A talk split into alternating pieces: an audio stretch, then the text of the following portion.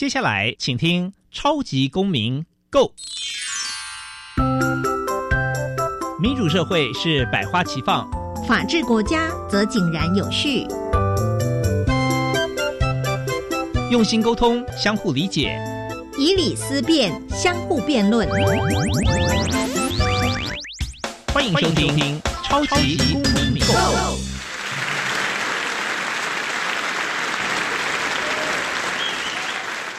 各位听众朋友，大家好，欢迎收听《超级公民购》，我是节目共同主持人苏格格苏明祥。本节目呢受教育部所委托，由国立教育广播电台以及财团法人民间公民与法治教育基金会联合直播。本基金会呢以民主基础系列以及公民行动方案系列两大出版品为中心，那期待呢可以培育下一代积极关心民主社会运作的能力。此外呢，针对这那个校园的教育辅导管教事项，本基金会也出版了两本书。第一本是老师，你也可以这样做；第二本是老师，我有话要说，提供相关的法律以及教育的观点。此外呢，我们也举办了这个全国公民行动方案竞赛，鼓励教师带领学生对周边事务提升关注。另外呢，也会不定时的举办教师研习工作坊，期待来与各界合作，提升台湾的人权法治教育。那最近呢，本节目开始新增的法治教育广播节目情境剧，希望透过活泼有趣的方式来宣导法治观念。现在我们就来欣赏一下法治教育广播节目情境剧哦。哦，他东西不还我，该怎么办？乱弃养动物会违法的吧？网络买错东西能退吗？活处处藏考题，想要欧趴没问题。学习法治，保护你。我的青春不 NG，我的青春不 NG。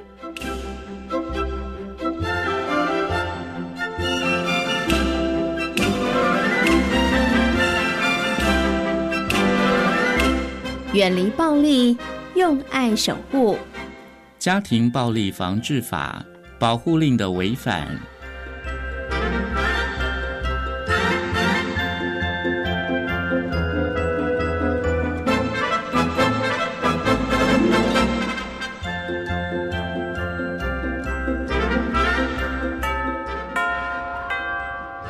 小静，你的班费还没有交，是不是忘记了？老师，对不起，我妈妈最近才找到工作，班费可能要晚一点才能交。哎，那爸爸呢？因为前一阵子爸爸失业，心情不好，常常喝酒，喝醉后就会打我跟妈妈，所以妈妈申请保护令，爸爸被强制迁出了。发生了这么大的事，你应该要早点跟老师说啊。这是家暴的特殊境遇，老师啊会依照学生辅导法提出通报，学校也会召开个案辅导会议，老师会帮你申请学校的急难救助金。其实啊，特殊境遇的家庭也可以请求扶助的。什么是特殊境遇家庭？依《特殊境遇家庭扶助条例》第四条的规定，家庭暴力受害者。家庭收入及财产符合法定标准的话，就属于特殊境遇家庭。你妈妈啊，可以向县市政府申请紧急生活扶助、子女生活津贴、子女教育以及伤病医疗补助等等。我想这应该能够改善你们目前的生活状况。谢谢老师。小静，妈妈平常工作到几点啊？嗯，不一定诶，但是通常都是超过晚上十点下班。那你晚上不就都一个人在家吗？嗯，妈妈下班前我都是一个人，这样啊有点危险。如果晚上有任何的事，你都可以打电话给老师。好，谢谢老师。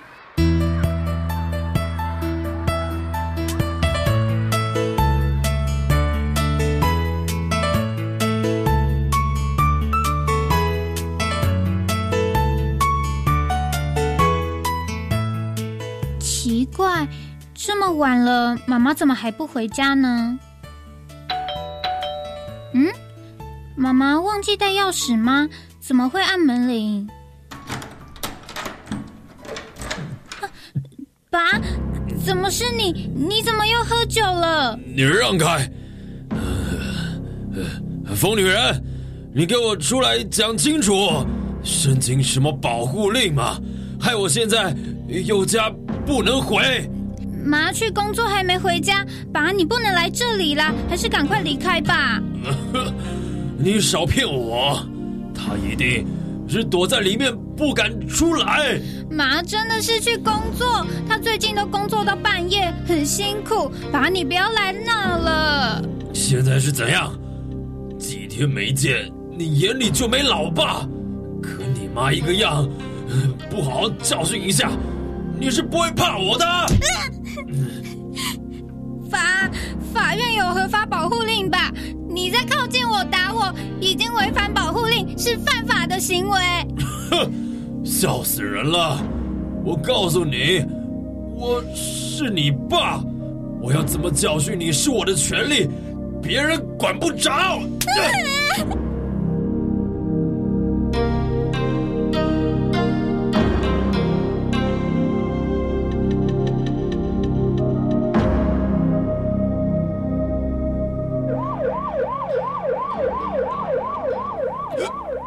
你们为什么抓我？我回我家错了吗？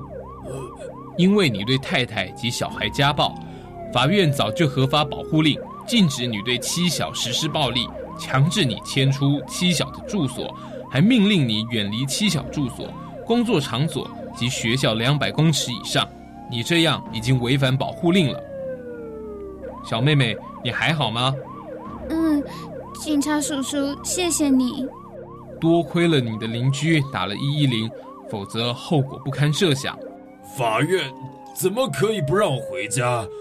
我就是要回家，我回家有错吗？啊，先生，依《家庭暴力防治法》第六十一条规定，违反法院所核发之禁止实施家庭暴力、禁止非必要之联络行为、迁出住居所。远离住居所、远离被害人等保护令内容者，构成违反保护令罪，可以处三年以下有期徒刑、拘役或并科新台币十万元以下罚金。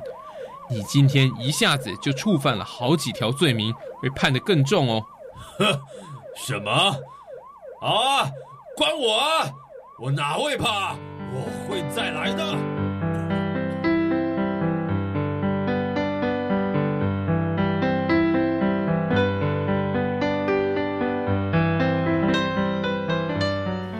静，老师啊，刚刚接到电话就赶过来了。你还好吗？有没有受伤？需不需要去医院啊？刚刚已经去过医院，现在没事啦。可是老师，这里是什么地方啊？没事就好。这里啊是家暴中心的庇护所。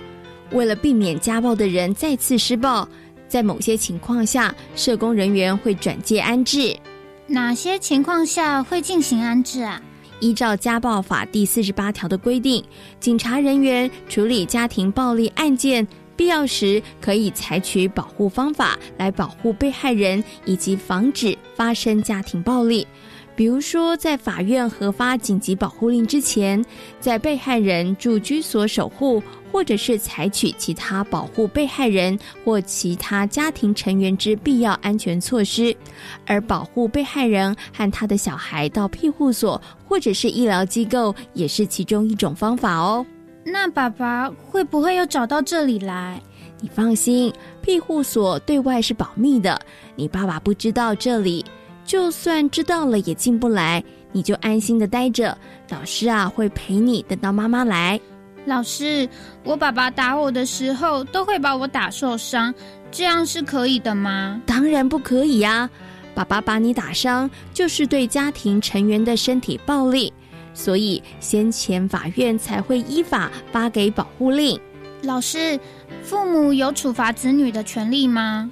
依照民法第一千零八十五条，父母可以在必要范围内惩戒他的子女，但是必要范围是什么，在法律上并没有明确的规定。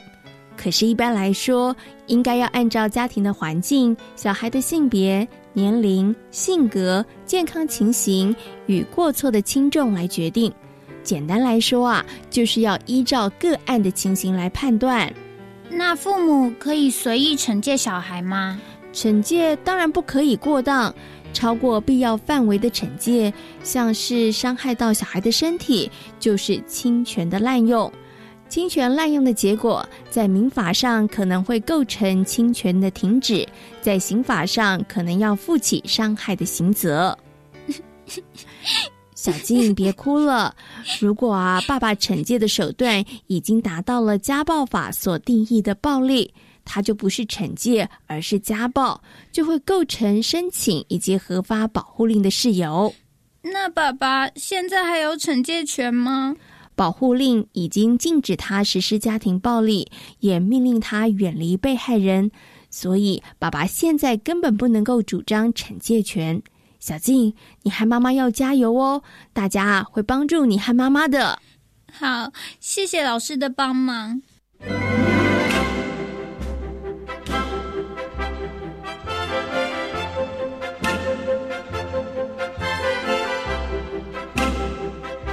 以上内容由教育部学生事务及特殊教育司提供，感谢您的收听。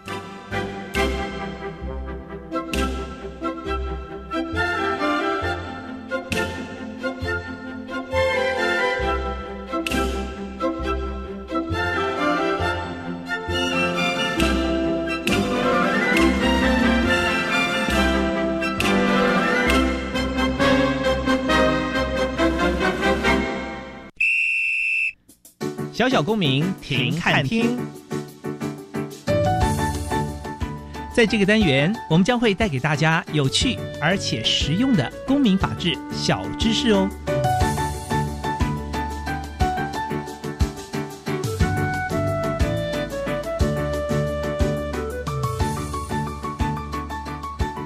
今天的小小公民停看听要为各位介绍的是苏天才文教基金会。本基金会的创办人苏天才先生以纺织业起家，为见证台湾经济社会发展，参与社会教育服务，于西元二零零八年五月创办本会。自创会以来，积极投入相关团体整合，参与民间公民法治教育、文化艺术教育与人文健康科学教育，扶持弱势。近来更秉持前财经部长李国鼎先生“群我伦理促进，让我与我们都更好”的理念。为落实终身学习精神，致力连结各方推展终身学习教育，活力老化，以其有效提升公民自我学习效能，持续投入服务社会的动能与质量，共同携手打造优质、安全、友善、超高龄社会的台湾。接下来，我们进入公民咖啡馆。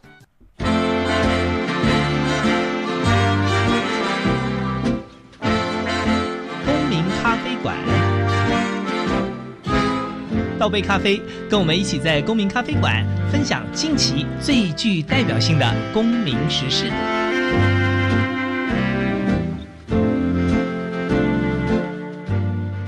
各位听众朋友，大家好，欢迎来到公民咖啡馆哦。那我们这个月啊，其实大家知道说有很多的这一个社区的长照啦，哦，这个呃年长者的关怀啊。那我们前。上个礼拜哦，是访问到红道老人福利基金会哦。那今天呢，我们邀请到的团体算是有相关哦，但是并不全然一样。他们比较多是在做这一个资源的整合，而且呢，也强强调了很多的这个像师资法律的提升啊，然后公民法治教育啊，甚至活出健康生活再造等这些活动的推动。那我们今天呢，就用最热情的掌声来欢迎财团法人苏天才文教基金会的。执行长苏昭荣执行长，欢迎执行长。你好，主持人好。各位听众朋友，大家好。是那苏执行长跟我主持人苏哥哥，我们是同宗啦，所以今天在节目算是一家亲啦。是的，对我们苏苏苏氏中亲一家亲。对对对，那请问苏执行长哦，您这个可不可以先我们跟我们听众朋友简单介绍一下您的学经历背景，以及当初怎么会投入这个文教基金会呢？好的，呃，我本身呢是学会计出身的，嗯，我是在美国的加州州立大学洛杉矶分校。会计系毕业，嗯，那之后呢？呃，我为什么会呃回到这个台湾呢？呃，投入基金会的活动呢？呃，这是源自于我的父亲，因为苏天彩文教基金会的创办人就是我的父亲啊。然后当初呢，我在国外呃工作，还有在国外呃生活的过程中呢，我参与了社区服务，是跟安宁疗护有关。嗯，好，所以我本身呢，在国外呢是安宁疗护的华语的宣导志工，嗯那也是在医院哈，在美国的希望之城医学中心呢，在做安宁疗护。呃，志工的陪伴，嗯，那本人呢，在过去也参与了美国的美华慈心关怀联盟的一个呃社区的志工活动，那也是那里的董事。那最后呢，回到台湾，呃，也参与了我父亲的企业。那之后呢，呃，全力来呃。来参与基金会的服务呢，也就是因为我父亲，嗯，呃，个人的呃生命的进程哈，我也是成为一个照顾者，嗯哼，对，所以在成为照顾者的过程当中呢，很感恩有这个机会，也透过基金会呢，让我们哈。以及社会呢，一同并进来，呃，面对这个高龄的挑战。嗯哼，所以等于是求学的过程也在美国，那也很多的服务的的经验都在美国，但是因为父亲以及说这个爱心哦的关系，就回到了台湾来服务。嗯，也是家庭的需要。哦，也 也是家庭的需要，就顺便照顾父亲。我相信很多家庭都会面对这样，因为我在海外很多朋友，华人朋友哈，到了我这个年纪，常常都是面临一个。一个抉择哈，因为孩子也都大了，对，好有的甚至就业了，是。那再来就是父母在台湾的需要，是。那自己是不是呃在那里呃也会做一个决定，是否就是短暂的时间或是一段时间呢搬回台湾来？是。所以你问的这个公益文教的活动，就把。把先生跟孩子就就放在美国，然后就我 我自己的部分了，孩子大了嘛，哈，他也也快要即将毕业了。那我自己的部分确实是也是家庭父亲的需要，因为母亲过世了。那我的父亲在台湾当初大概是二零一六年的时候发病，那他就是失智症。所以他的失智症呢，也让我们整个家族有很大的一个呃挑战。嗯好，这个过程呢，可能之后我可以穿插跟大家分享。是失智症其实是台湾也慢慢进入老人化社会，现在已经有超过百分之七十六十五岁以上人口啊。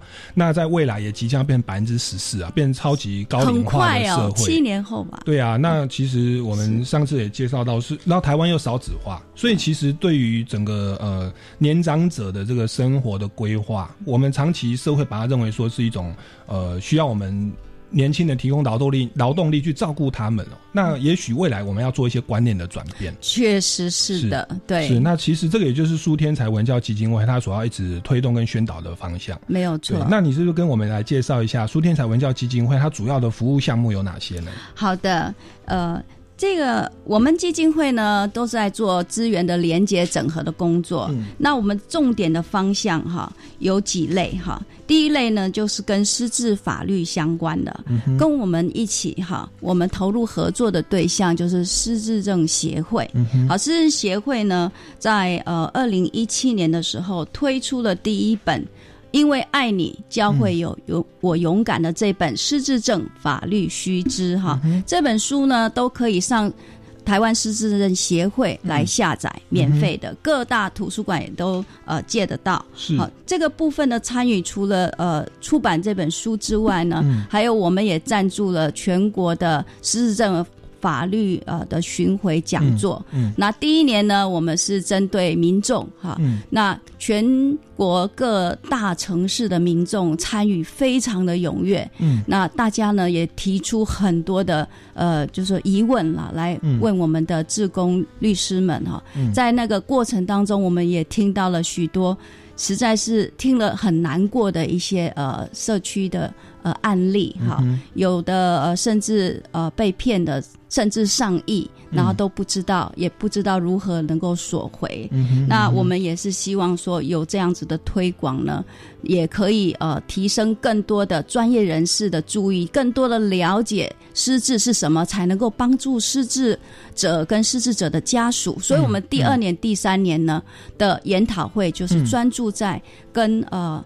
法服哈，嗯，那个全国的法服呃基金会合作哈，律师工会合作，嗯，来呃为律师们开办呃失智研讨会。是，嗯，那失智症其实随着我们国人的年龄老化，那个失智症的状况好像会这个越来越多。我们台湾其实前阵子啊，有一个呃电视剧、电视偶像剧叫《初恋的情人》，嗯那个主演的是谢祖武。嗯，那他一开始就是他有个初恋的情人啊，后来分手了。分手以后，他结婚了。结婚以后有生孩子，有幸福美满的家庭。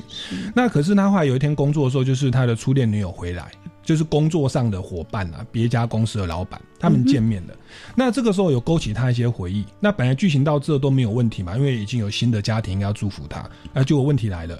后来我们发现说，那个谢祖武就开始得到了失智症，他开始会忘了自己的老婆是谁，忘了自己小孩是谁，然后在他心中反而留下了回忆，是以前初恋的时候。就对，那就就变成他是这种认知有点失失调的情况下，然后跟初恋女友，他觉得那个是他的女朋友，那你的家人，他反而不认识家人了。是，对，那那这个这个这部电视剧其实就是要宣导这个失智症的问题哦。那关于失智症的相关问题哦，以及这个苏天才文教基金会呢，主要都在做一些哪些服务啊？我们先进一段音乐，待会外再为大家做进一步的介绍。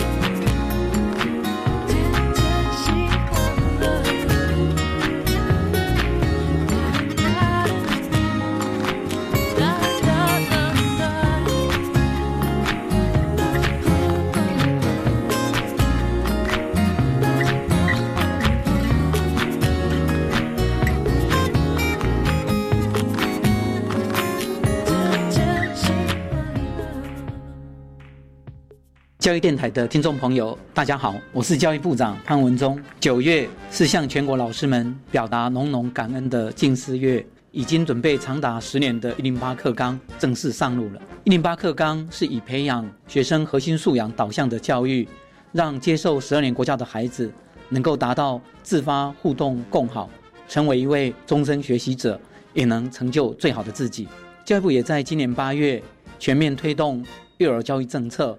保障第一线优质的幼儿老师、教保员的工作条件，减轻爸妈的育儿负担，让更多年轻爸爸妈妈放心生养得起。不论是一零八课纲的推动，或是幼儿照顾政策，老师们永远都是最辛苦也是最重要的推手。现在我要借着近四月的机会，向教育现场用心的老师们、教育伙伴们致上最高的敬意跟感谢。祝全国老师们教师节快乐！老师，请问什么是性别平等教育呢？就是教导尊重多元性别差异，消除性别歧视，促进性别地位的实质平等，包含教导学生认识及尊重同志。性别平等教育怎么进行呢？可以透过分享与探讨相关课程，帮助学生提升性平意识，营造性别平等与友善的校园环境。以上广告由教育部提供。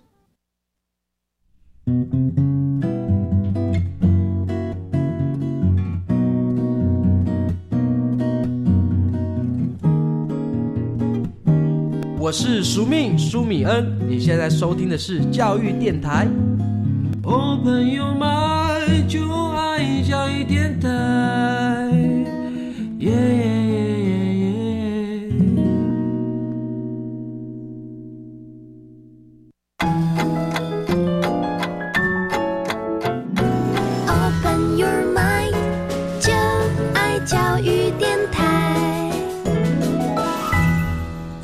各位听众朋友，欢迎回来公民咖啡馆。持续为您访问到的是苏天才文教基金会的执行长苏昭荣执行长。那我想请问一下，为我自己算外行啦，请问失智症是不是就是阿兹海默症，或者说他的那个什么症状有没有什么？跟大家介绍一下。是不太一样的。嗯，失智症是一个。复合性的呃这个症状的统称，所以失智症并不等于是阿兹海默症。哦，它是不等的。阿兹海默症是失智症的其中一种，所以这是综合性的一个呃症状的统称。哈。所以这个就是大家需要来呃厘清。的部分。是。那我们在呃今年的呃就是礼拜六，嗯，九月六号哈，是。有跟呃。有赞助台湾失智症协会一个台湾失智症的联合学术研讨会呢，在这个部分里面，我们就是把台湾的呃官方还有医学方哈，还产光学界的呃各各个行业的专家哈，都集合出来来讨论。跟失智呃人权相关的问题，嗯，那其中呢有一个部分就是请我们的呃台北荣总失智治疗及研究中心的主任王培宁呃医师来为我们分享全球失智症的最新研究发现哈。在这边呢，他就分成呃三大类来跟我们分享哈，有关于失智症的诊断，还有失智症的治疗跟失智症的预防啊。我也很感恩有今天这个机会，可以把那一天王呃医师所分享的也跟大家分享哈。第一，他说全球哈每三秒就有一人是失智哦，每年呢全球耗费的成本是有八百一十八亿美元。那关于诊断的部分哈，大家知道。过去我们在诊断呃阿兹海默症的时候呢，都是用呃认知能力跟生活功能下降的这种临床症状来诊断失智症。嗯，但是现在呢，呃，却建议是改用阿兹海默症的病理变化相关的生物标记的依据来诊断阿兹海默症，这是跟诊断相关的。然后这里。呃，王医师也特别提到说，失智症不是单一的一种疾病哈。虽然说是以阿兹海默症最常见，那但尤其是在二零一九年的五月，就在今年哦，嗯，好，刊登在《大脑》的期刊的研究哈，这是国外的一个期刊，它定义一种新型的失失智症，叫做 LAT，L A T E 哈，这种症状是类似阿兹海默症，嗯但它的病程的进展、记忆力。好的退化是比较慢，然后主要是发生在八十岁以上好的人。是好，刚刚所说到那个电视剧的谢祖武先生演的，他是演早发型的失智症。早发型的失智症是在六十五岁以前是呃发生的。是那这样子的早发型的失智症多呢？多不多呢？其实我们有渐渐往多的趋势发生，因为我们发现有一些哈呃慢性病哈。的年龄层越来越轻，那有一部分的失智也会跟慢性病没有好好的自我管理，尤其是跟三高有关。所以这部分呢，也是我们基金会想大力来着力，也已经在社区来呃开办很多相关的工作坊跟培训的部分。好，那这个就是呃有关于诊断啦。那治疗的部分呢，虽然那一天呢，王培林教授哈有跟大家说。目前为止的阿兹海默症药物实验还是宣告失败的，但是其实世界上仍有许多研究人员哦是受到类淀粉蛋白疗法失败的这种启发。嗯，其实他们另。外已经着手研究一系列相关于阿兹海默症的潜在病因了，所以大家也不用因为这样而感觉到无望哈。其实研究人员不断不断的是在从失败中学习，然后创新的想法。那我们失智一定最后是有办法去面对，呃，去去解决它的。因为我们也期待我们大家都有一个没有失智的未来哈，这是全球大人类的想望。再来这一个就是王教授分享的重要的是失智症的预防。这个部分呢，它分两个部分分享，一个是在二零一七年的七月哈，这是一个国际医学期刊《赤洛针》他发表的，他发表说哈，我们三十五 percent 的失智症是因为有九项危险因素造成的。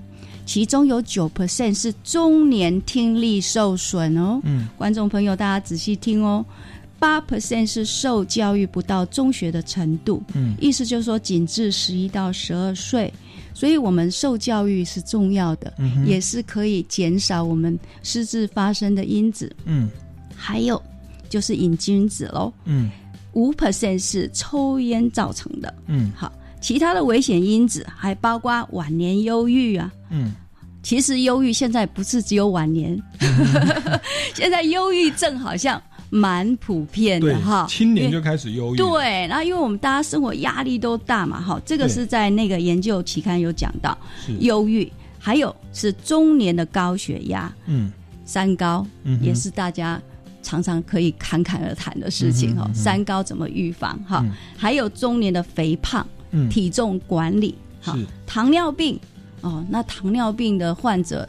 这个年龄层是逐年的减轻，是好，这个跟生活习惯都有关系。另外还有缺乏运动及社交的孤立，好像我都有。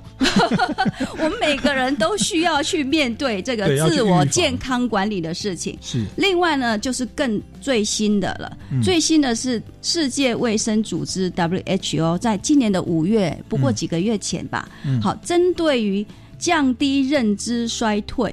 和失智的风险，我们失智症哈，有些呃国家改成呃认知症啦。其实不管是讲认知症也好，讲失智症也好，我们都希望是减少污名化的那个想望去。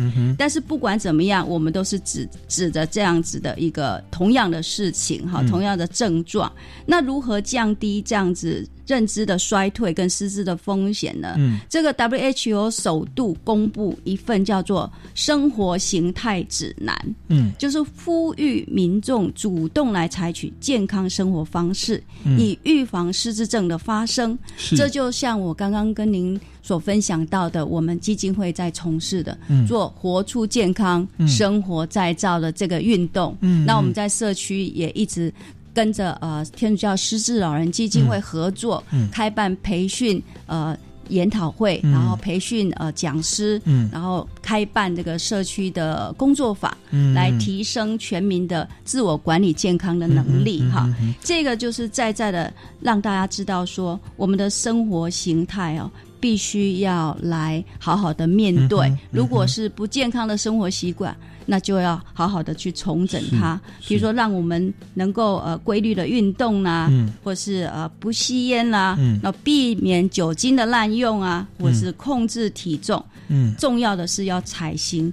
地中海饮食的这种健康饮食疗法，这个有关于不失智的地中海饮食呢？我们跟呃天主教失智老人基金会在二零一七年呢，也针对了台湾的需要，出版了一本叫做《不失智的台式地中海餐桌》，这是由联合报出版的，也是集中。呃，专家学者们哈，很多的呃单位，还有志工呃的的投入，才有了这一本有十大名医啊，十大名人来分享这个不失智的地中海餐桌。然后呃，特别是用台式的，因为地中海是什么，让大家觉得说哇，我要吃一顿健康的饮食，要跑到地中海吗？怎么做得到呢？嗯，其实地中海只是一个类型，那我们呢就把。我们台湾可以有的那个地中海型的食材呢，也在这里面啊做成一个食谱，让大家可以很容易的操作。所以这个食谱是地中海的居民常吃的。地中海的居民会用这一类型的呃食物，食物，但是我们就找。这同样这一类型的，在台湾可以取得的，是。好。所以因为地中海地区失智症的比例蛮高的嘛，地中海地区的失智症比例会比较低，因为他们因为他们这样吃，他们是这样吃的，是，所以所以我们就学他们这样吃，没有错。而且这个是有科学根据的，而且是世卫组织好在今年的五月已经这样子宣布了，是。所以因为这样子的指南的发布哈，让我们全球的医护人员是。有。办法来以这个为基本哈，来提出一些预防的建议，然后让呃各国制定鼓励民众从事健康生活形态的那个相关的政策，都有所依循。哎，那我可不可以帮听众朋友问一下？因为我们我们这样听的，其实我们包含我自己啦，我有时候晚上在记账的时候，哎，怎么少了一百五十块？就想哎，我早餐吃什么？想不起来，我要通常从从我这么年纪，有时候早上吃什么都会忘掉。哎，我现在怎么会在这？我刚是坐捷运来还是开车来？那我车子停哪？有的时候真的会忘掉。因为不在意，是因为不在意哦，还是睡眠不足，也都有可能，都有可能，这也算是广不要太紧张，不要太紧张，不要太紧张。其实要怎么评判自己是不是有失智的警兆？我讲一个很简单的例子好了，有没有常常会呃找车钥匙的经验？有有啊，我也有，每个人都有。那找车钥匙会不会是失智症的前兆呢？对啊，回回答。我就会有点想说，这个是不是一种记忆力减退啊？多吃银杏啊，或者什么？这个 这个，请不要担心哈。银杏呢，我待会有在我们的食材地中海食材里面吗？本来我也是要特别分享银杏哈，在今年的五月哈，世卫组织在提出那个呃，有关于生活形态指南的时候，特别讲到银杏。没有办法让我们预防失智，所以大家不要浪费钱。对，所以那一份大家可以 Google 去看一下那一份的内容哈。那是我们传统什么吃猪脑补脑哎，那个那个部分他没说哈，但是这是有说到银杏没有效的，不要浪费钱。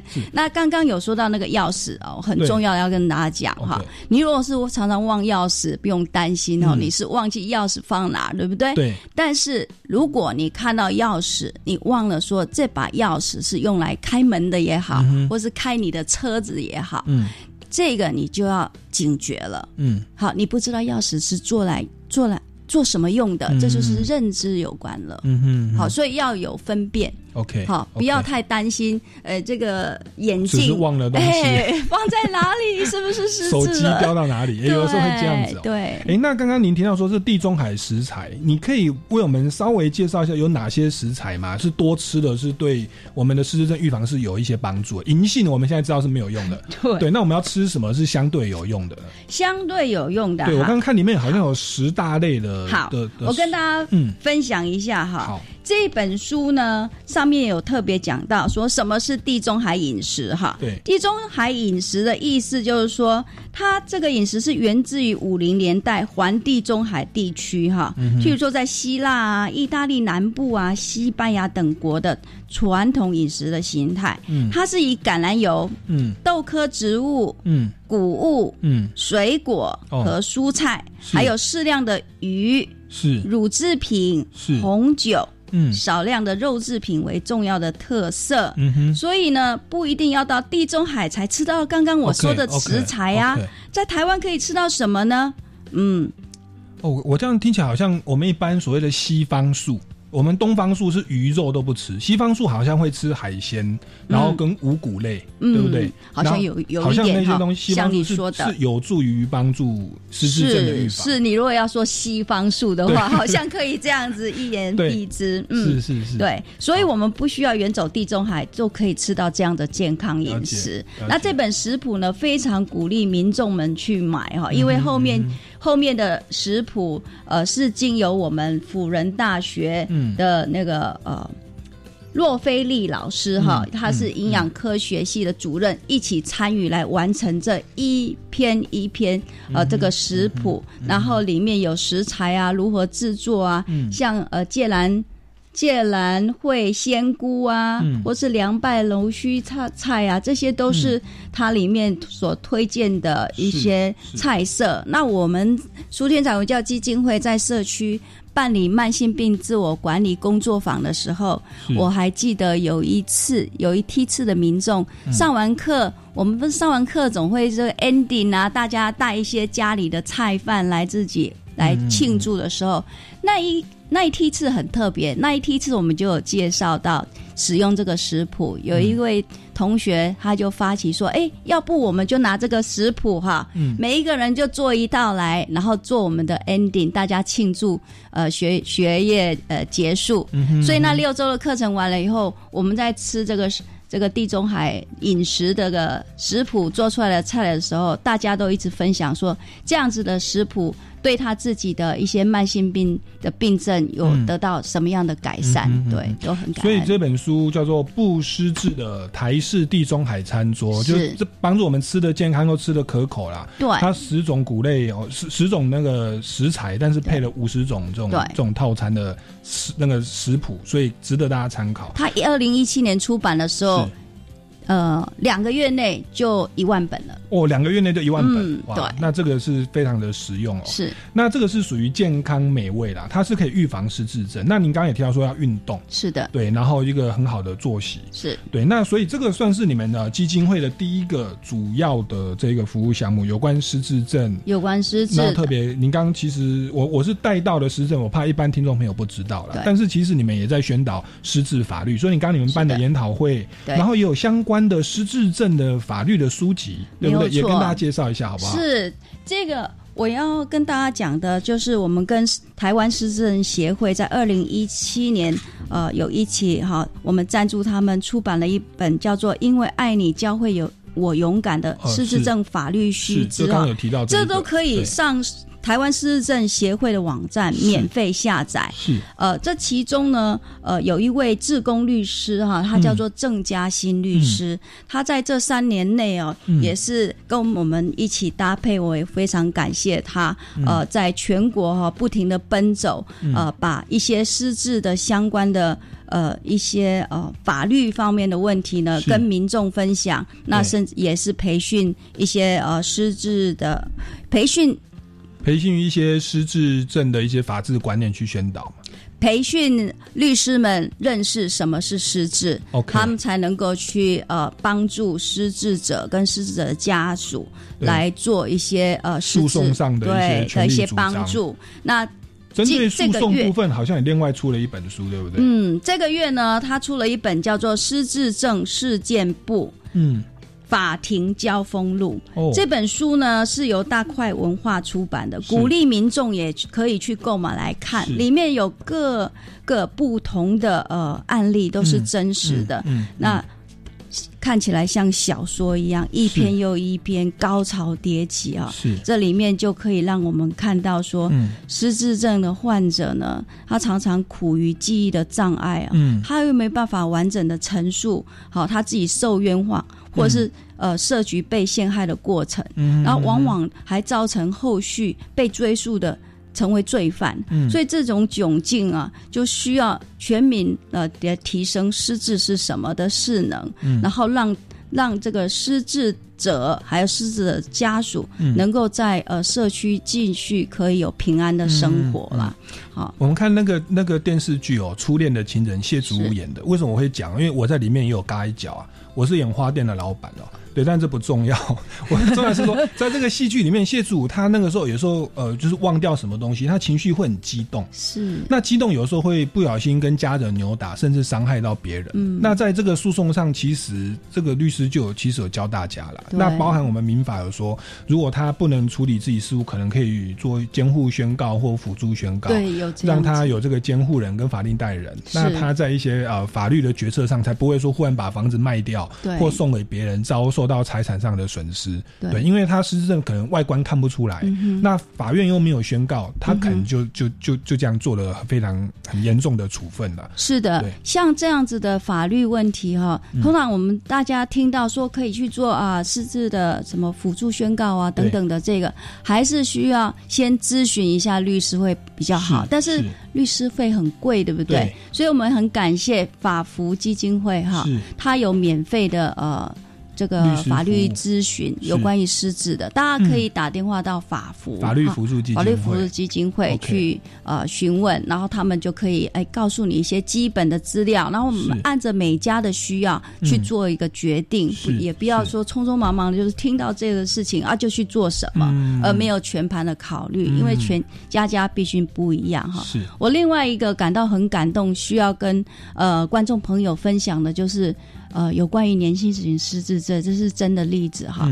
就是在内湖哈科学园区那边都有很多年轻的上班族嘛，其实他们的工作压力也不小哈。有一位呢上班族五十来岁啊，他最后被被呃做成那个惯窃，你知道他是什么样的情形？被被列为是惯窃，他就是中午去吃饭的时候，然后呢。回回到办公室，金柜像 Seven 的饮料哈店，然后就进去绕了一圈，想说口渴嘛，哈要买一个什么饮料，他就顺手拿了一个番茄汁，然后就走出去了，忘了结账。对啊，他忘了说他拿饮料要结账，哎，对。但是这种事情哦，一次饭也就算了，但是一而再再而三发生类似的事情，最后呢，他就被啊扭受。变成是惯窃，诸如此类的，就是因为民众不太了解，说其实这是失智造成的。嗯所以，我们听众朋友要还是真的要关心失智哦。那包含从饮食的预防、法律的观念，还有对这个症状的了解，你家里的长辈或者是邻居朋友，包含你自己。其实也都要注意这个这个部分。那我上次我刚刚有提到说，《初恋的情人》是台湾的电视剧，那是不是有电影也是在做这方面的琢磨？要不要也给大家宣导一下？哦，是啊，呃，最近哈有一部片子是韩国过来的，它快要上映了哈，请大家也关注啊。它片名叫做《忘了浪漫记得你》哈。嗯，这个不这个剧情呢，就在演一对夫妻啊，结婚了四十五年，那面临了失智症的。呃的一个袭击，那他们怎么样？呃，这一对平凡的夫妻怎么样继续牵手走他的人生路？那这个部分呢，就是很期待我们观众朋友可以呃透过电影的这个观赏，然后认识更多跟狮子相关的。那这个主角很特别哦，这主主角演过《与神同行》《最终审判》，所以我想应该是不错的，鼓励听众朋友去 去听去看。是是观赏。是，那今天其实我们是要来介绍苏天才文教基金会哦，他所做的事情哦。那刚刚其实其实一开始有提到说，他有在做很多的资源的整合，对不对？是的。那包含说与很多的基金会的合作，对对。那可是后来发现说，我们才聊到你们基金会才做的第一个、第二个活动哦，我们节目就慢慢要进入尾声了。对，因为失智的部分，我们就直接做的介绍，所以想说还有一些部分，我们想说留待下一集节目再邀请您哦来为我们。听众朋友做介绍，好不好？那各位听众朋友，如果哎，那在节目最后，你们还有什么东西要做最后的补充的？嗯。今天真的很开心哈，可以有这个机会来到我们教育电台，呃，做这个超级公民购的节目啊。那我们基金会也是期待说，也可以成为呃超级公民的推手之一，是好能够把那个全民的一个终身学习的精神哈，还有我们终身学习的技能能够提升。那可能下一集我可以跟大家分享我们如何跟法治教育基金会来合作。好啊，好啊。好，那各位听众朋友，如果对于这个本节目有任何的疑问或建议的话哦，超欢迎到超级公民购的粉丝专业，或者是民间公民与法治教育基金会的脸书粉丝专业或官方网站来留言哦。那我们呢，下个礼拜六下午三点零五分，我们超级公民购下周再见喽，拜拜，拜拜。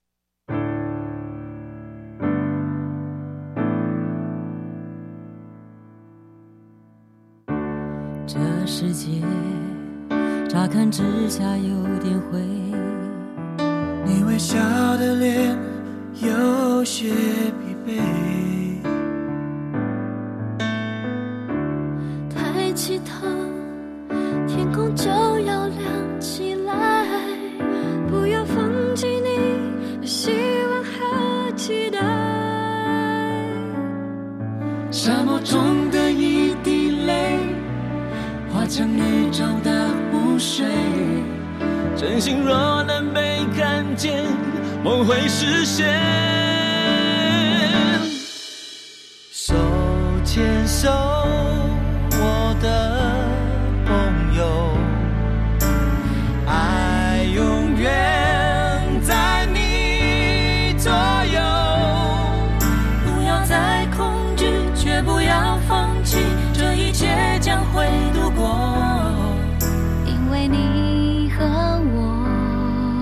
才有明天的彩虹。手牵手的朋友，爱永远在你左右。这一刻，不要躲在害怕后面。这个世界需要多一点信念。耶，那纯爱不会真的将你打败，你将会意外生命的光彩。风雨过去那一天，悲伤就要停下来，感觉你身边。